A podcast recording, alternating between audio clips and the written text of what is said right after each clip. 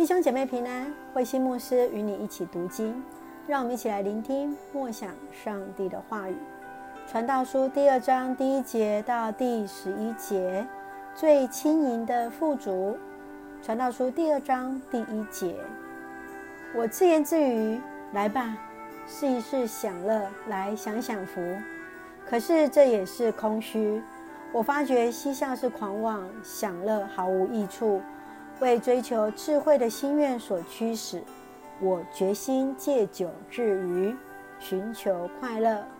我想，也许这是人生在世的短暂岁月中最好的生活方式。我大兴土木，为自己建造房屋，栽种葡萄。我修造庭院果树，种植各种果树。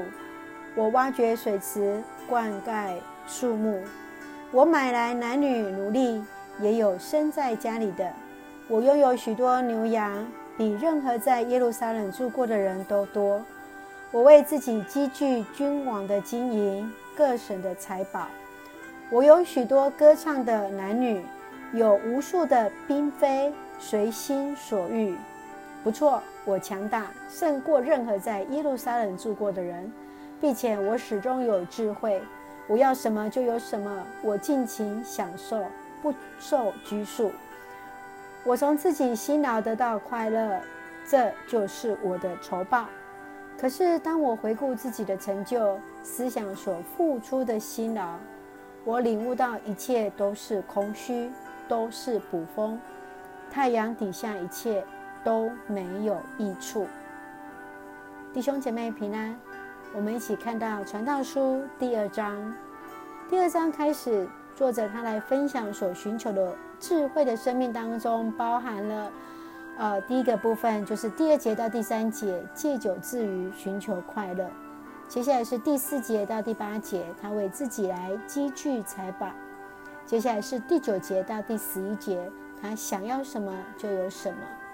然而最终他发现这三样也没有办法使他的生命来得到保足。我们来想一想，在这段经文当中的思考。首先，让我们来看第三节：为追求智慧的心愿所驱使，我决心戒酒自娱，寻求快乐。我想，这也许是人生在世的短暂岁月中最好的生活方式。我要什么就有什么，我尽情享受，不受拘束。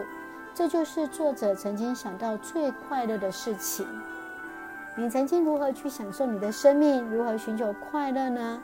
这三件事情是否也是你觉得快乐的事情？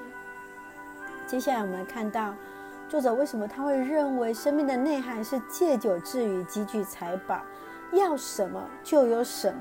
你的看法是如何呢？那我们一起从这一段经文当中来思想：你现在所走的路是你的初衷吗？是否从中得到智慧呢？你有学习到什么样生命的经验或者是智慧吗？我们一起来看《传道书》第一章第十一节。我领悟到一切都是空虚，都是捕风，太阳底下的一切都没有益处。这是传道人所罗门王他最后的领域。当他领域到生命得到这一切之后，发现都是空虚。你认为呢？我们的生命所追求的是什么？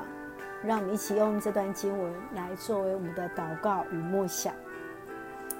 亲爱的天父上帝，我们感谢赞美你，让我们心存敬畏的心，从你领受属天的智慧。